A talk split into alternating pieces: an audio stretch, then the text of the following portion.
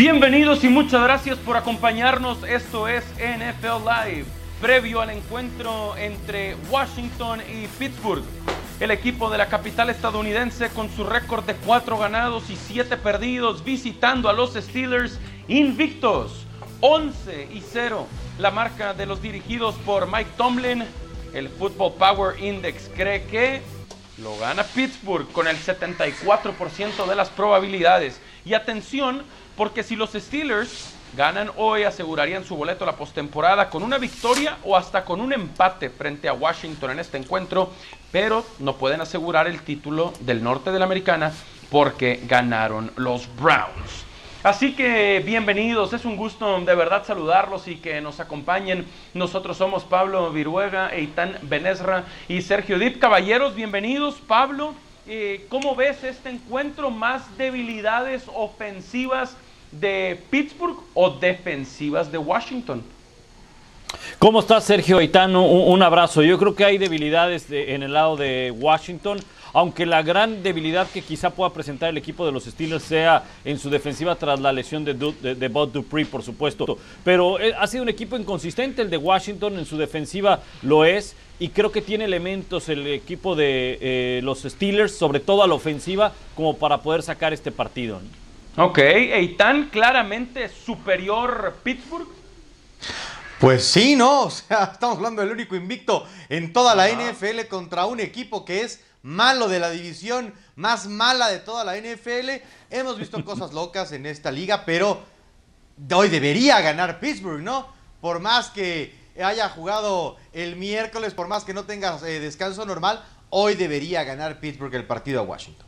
De acuerdo. Ahora, Pablo, hablabas de eh, dudas en torno a Washington. ¿Qué hay de los Steelers? ¿Alguna debilidad que encuentres en el equipo?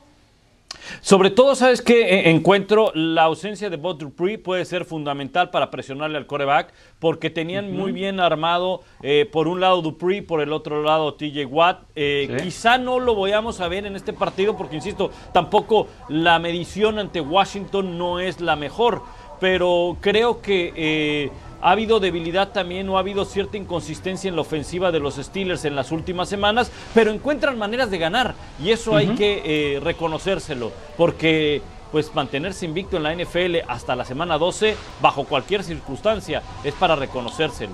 Cierto, Eitan. Por último, previo al juego, ya veremos qué sucede en unas horas, pero ahora mismo Pittsburgh es el mejor equipo de la NFL como lo indica su récord para mí sí, eh, yo entiendo que nos corresponde además, eh, de eso se trata NFL Live, de encontrar razones y de ver por qué suceden cosas más allá de ver el resultado, pero creo que de verdad nos estamos esforzando en encontrar errores en un equipo que en 11 partidos ha ganado 11 veces. Otra vez, en la NFL no hay equipos perfectos y los Steelers cada vez que han saltado al terreno de juego terminan anotando un punto más que el rival.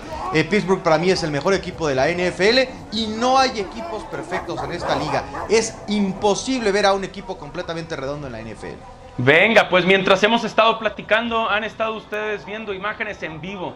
Eh, ahí en Heinz Field, Washington se ve motivado, se ve metido, se ve conectado. Eh, el equipo de Ron Rivera, muy interesante ahí previo a que arrancara el juego en la yarda 50.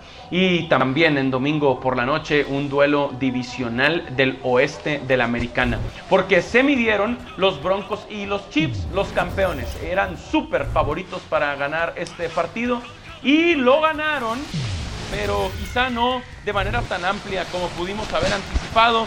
Aquí están las imágenes de ese triunfo de 22 a 16 en Arrowhead Stadium. Podríamos destacar Patrick Mahomes, 318 yardas aéreas y un touchdown. Y claramente lo de Travis Kelsey con 8 recepciones, 136 yardas y un touchdown. Mahomes, Bell y Kelsey de los líderes eh, del encuentro y así precisamente lo ganó Kansas City, mejorando su récord a 11 ganados y solo un perdido. Esos son los Chiefs ya en el cuarto cuarto. También lo de Drew Locke que lanzó dos pases de touchdown, pero también dos intercepciones, como esta. Y entonces lo han ganado los Chiefs. Con esto, ellos aseguraron su boleto a la postemporada por sexta campaña seguida, con lo que igualaron el récord del equipo establecido entre 1990 y 95. Décimo primera victoria consecutiva sobre Broncos, ahora tienen marca de 31 y 4 contra rivales divisionales desde el 2015. Y Travis Kelsey, primer Tyren en la historia con cinco temporadas de más de mil yardas por la vía aérea y claro, todas de manera consecutiva. Muy especial, eh, Eitan, lo de Kansas City, eh, el engranaje del equipo. ¿Qué destacar, Eitan, del triunfo anoche?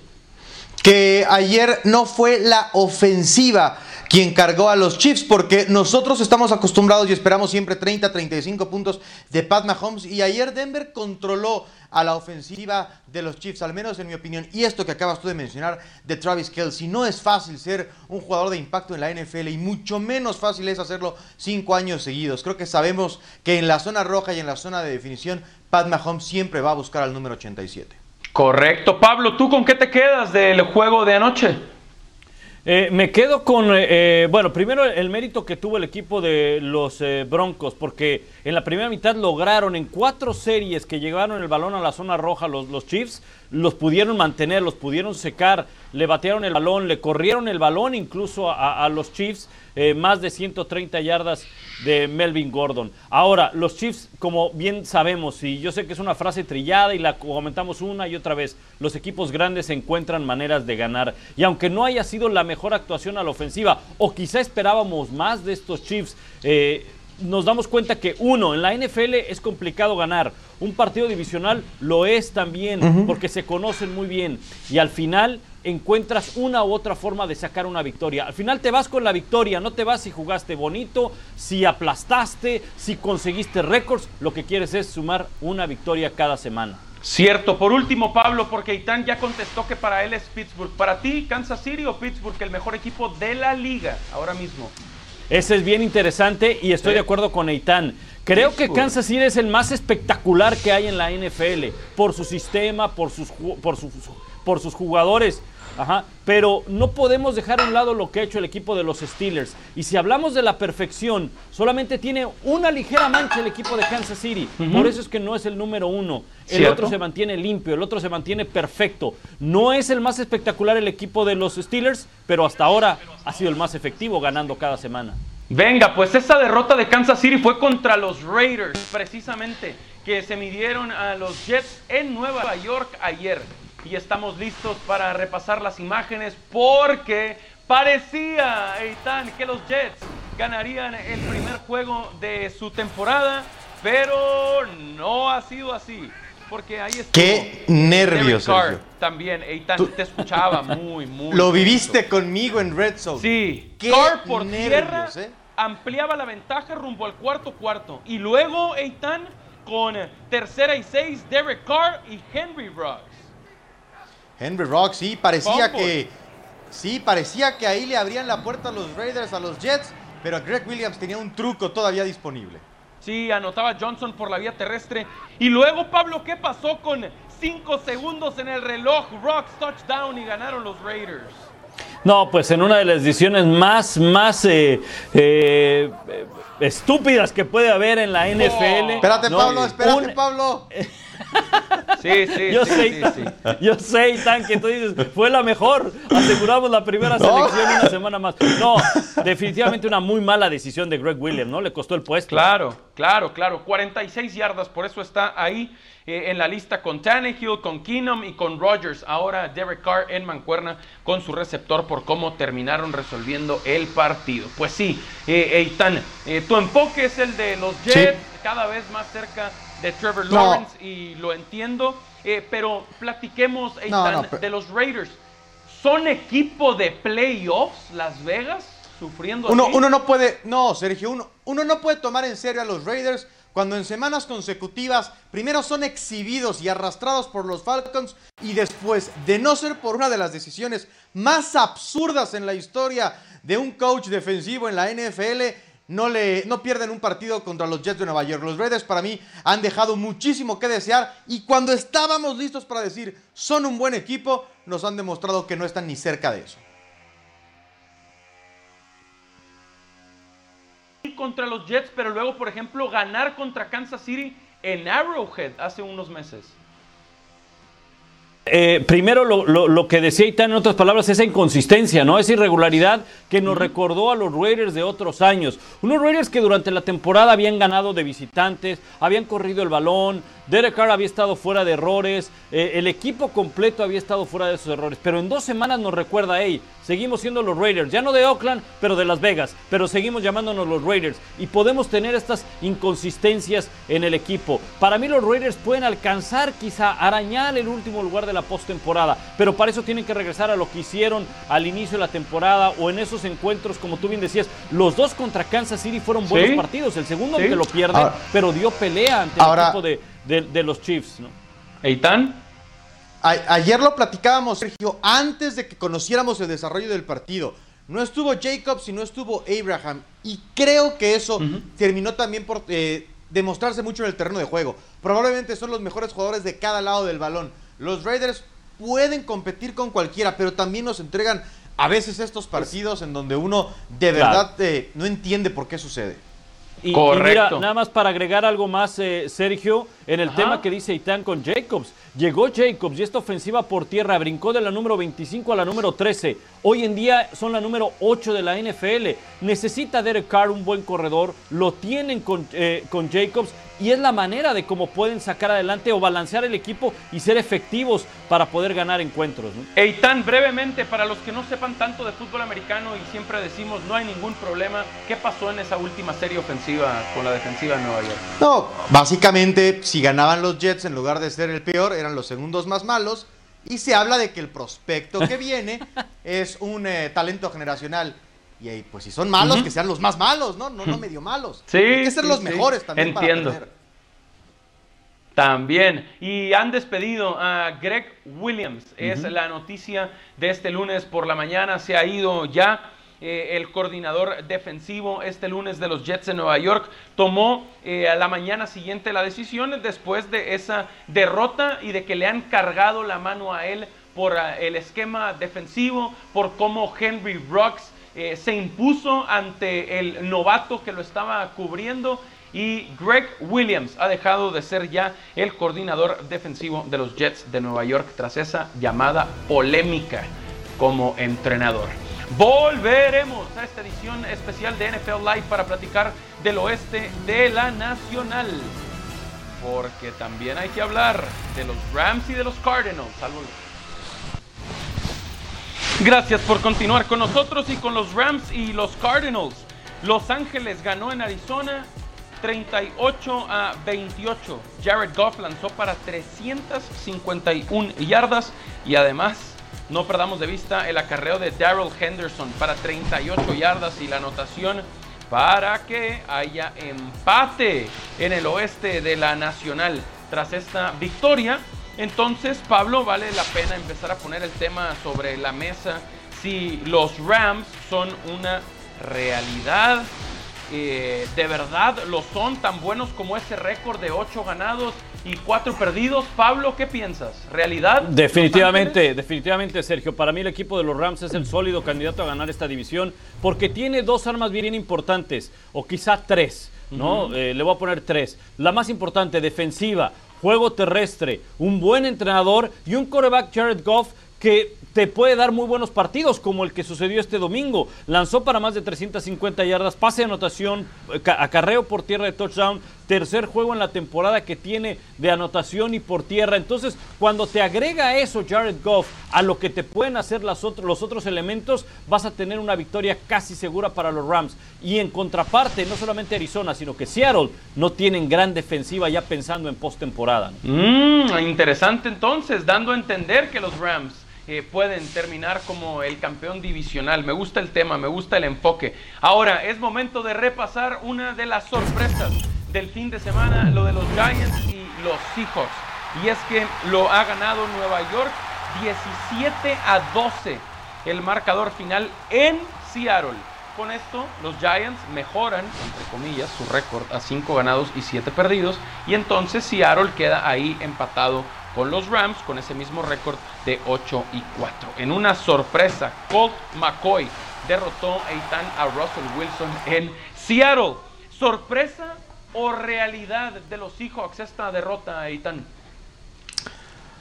Sorpresa por los dos lados, Sergio. Primero, es cierto que la defensiva de los Giants ha mejorado y no está jugando mal fútbol americano, pero solamente anotar 12 puntos es una sorpresa porque el que viajó fue Nueva York. Y del otro lado, ya lo decía eh, Pablo, los Seahawks no tienen una buena defensiva y a la pistola McCoy y a una ofensiva sin con Barkley hicieron los puntos suficientes para ganarle a los Seahawks. Es una sorpresa, pero no pinta bien el cierre de temporada para Seahawks, no solamente por esta derrota, sino porque creo que contra los pesos completos de la conferencia nacional no están siempre bien librados y no le puedes pedir domingo a domingo a Russell Wilson que te rescate. Y es una mala señal sin duda perder eh, en tu casa contra los gigantes de Nueva York mientras tú peleas en una gran división y los Giants en la peor de toda la NFL. Filadelfia fue a Green Bay en otro de los encuentros de este domingo de semana 13. Los Packers aguantaron y terminaron ganando eh, el encuentro, aunque apretó Filadelfia rumbo al final, 30-16 el marcador final. Aaron Jones corrió para 130 yardas, además del touchdown de 77 yardas, cuando se empezaba a complicar el juego. Y Pablo, vale la pena entonces hablar de Green Bay, porque ahora podríamos decir eh, que hemos visto lo último de Wentz después de que Jalen Hurts tomara el terreno de juego con Filadelfia. Hemos visto lo último de Wentz en esta temporada porque difícilmente creo que lo vayan a dejar fuera para la siguiente por lo que va a impactar en el tope salarial. Deshacerte de este jugador cuando te va a quitar 50 millones en el tope salarial, mejor te lo dejas y, mejor que, que, que, se quede ahí como suplente en la banca aunque sea mucho dinero o quizá pueda retomar el nivel Carson Wentz porque es un buen coreback. Desafortunadamente no ha tenido una buena campaña, pero sí yo creo que era desde, desde la semana pasada ya era para que eh, Jalen Hurts fuera el coreback titular y se quede por el resto de la temporada, porque él será el coreback seguramente a futuro, me imagino. Sí, sí, seguramente, muy interesante. Por otra parte, porque hubo mucha actividad, como siempre, eh, Nueva Orleans estuvo en Atlanta en un duelo divisional del sur de la Nacional, los Saints, enfrentando a los Falcons y derrotándolos 21 a 16. Con esto, el récord ahora del equipo de Sean Payton es de 10 ganados y 2 perdidos. Con Taysom Hill lanzando dos pases de touchdown, además de 232 yardas aéreas, apoyándose claramente en Alvin Camara por tierra y en Michael Thomas por aire. Y los Saints clasificaron por cuarta vez consecutiva postemporada, algo que nunca habían hecho en eh, su historia. Y vale la pena entonces poner sobre la mesa, Eitan, para ti el mejor equipo de la conferencia nacional hoy mismo es... Es en Nueva Orleans, el mejor equipo, porque siguen ganando partidos sin tener a su titular en la posición más importante del deporte. Y el año pasado también nos demostraron que eran un gran equipo. Ganaron con Teddy Bridgewater. Y ahora Sean Payton nos dijo, no, no voy a ir con James Winston, toma Taysom Hill. Y siguen ganando partidos y nos están demostrando esa palabra, equipo. Los Santos ahora mismo para mí son los mejores de la conferencia nacional. Ok, Pablo, ¿coincides? Nuevo Orleans, sin duda. Mira, podría agregarle Green Bay porque tiene la, presencia de Aaron Rodgers, porque tiene Davante Adams. El problema con Green Bay es esa defensiva que no alcanza por, por ser una defensiva buena o que equilibre al equipo, aunque ha mejorado desde luego, pero también tiene estos baches terribles Green Bay. Eh, el partido contra Tampa Bay fue uno de ellos, la manera como lo, arrastraron. Yo creo que, como bien decía Itán, el equilibrio que hay en el equipo y además la presencia de un muy buen entrenador como Sean Payton, que sabe suplir a un gran jugador como Drew, eh, Drew, Brees, para mí lo hacen el mejor de la Nacional. Venga, pues seguiremos platicando al volver de la pausa, también de la división este de la conferencia americana, porque los Patriotas mandaron un mensaje importante por una parte y por otra, Miami y tú Tago Bailoa y los Jets y los Bills que juegan esta noche. Volvemos. Momento de repasar aquí en NFL Live también que esta noche San Francisco jugará aquí en el estadio de los Cardenales de Arizona, sí, ahí en Glendale como local contra Buffalo. Es un juegazo de lunes por la noche. Y hay que estar muy pendientes de lo que suceda. San Francisco favorito por un punto y medio. Pero antes repasaremos lo que ha sucedido entre Miami y Cincinnati. Ganaron los Dolphins 19 a 7 en la Florida. Tua Tagovailoa casi llegó a 300 yardas aéreas, además de un pase de touchdown. Se apoyó en Gaskin en el juego terrestre, que tuvo 21 acarreos para 90 yardas. Y qué decir de Gesicki. Su ala cerrada, 9 recepciones, 88 yardas y un touchdown.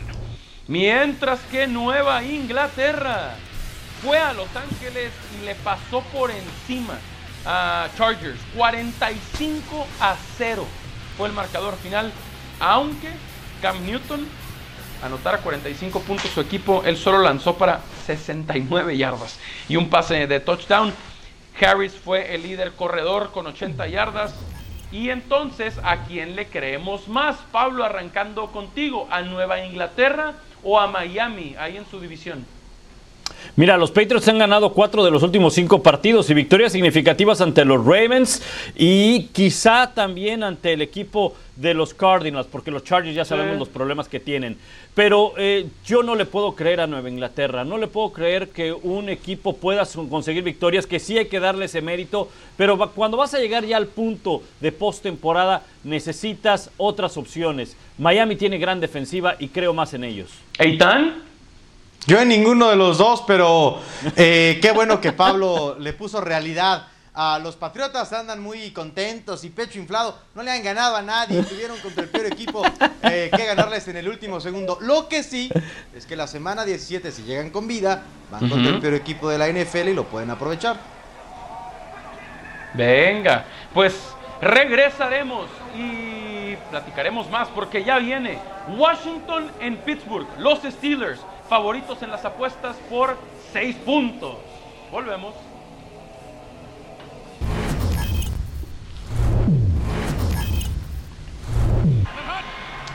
Cleveland fue a Tennessee y se impuso 41 a 35. Los Browns tienen récord de 9 ganados y 3 perdidos. Sí, los Browns con Baker Mayfield que lanzó para 334 yardas y cuatro pases de touchdown, muy dominante él por aire, Nick Chubb por tierra con otra anotación y Higgins también apoyando a Mayfield con una recepción de touchdown. Gran triunfo de Cleveland en Tennessee. Los Titanes perdieron y tienen ahora récord de 8 ganados y 4 perdidos. Pablo, ¿quién lo gana a continuación y por qué? ¿Washington o Pittsburgh? No, lo gana Pittsburgh. Lo gana Pittsburgh. Creo que eh, van a salir adelante. Tienen mejor equipo, mejor ofensiva, mejor defensiva. Es un mejor conjunto, no hay duda. ¿Eitan? Steelers va a ganar. Steelers es uno de los mejores equipos de la NFL. Así es que Pittsburgh mantiene el invicto. Y por si tenían duda, John Sutcliffe también cree que ganarán los Steelers este juego. Un abrazo y que se queden y disfruten con Ciro Procuna y Ramiro Pruneda. Adelante, caballeros.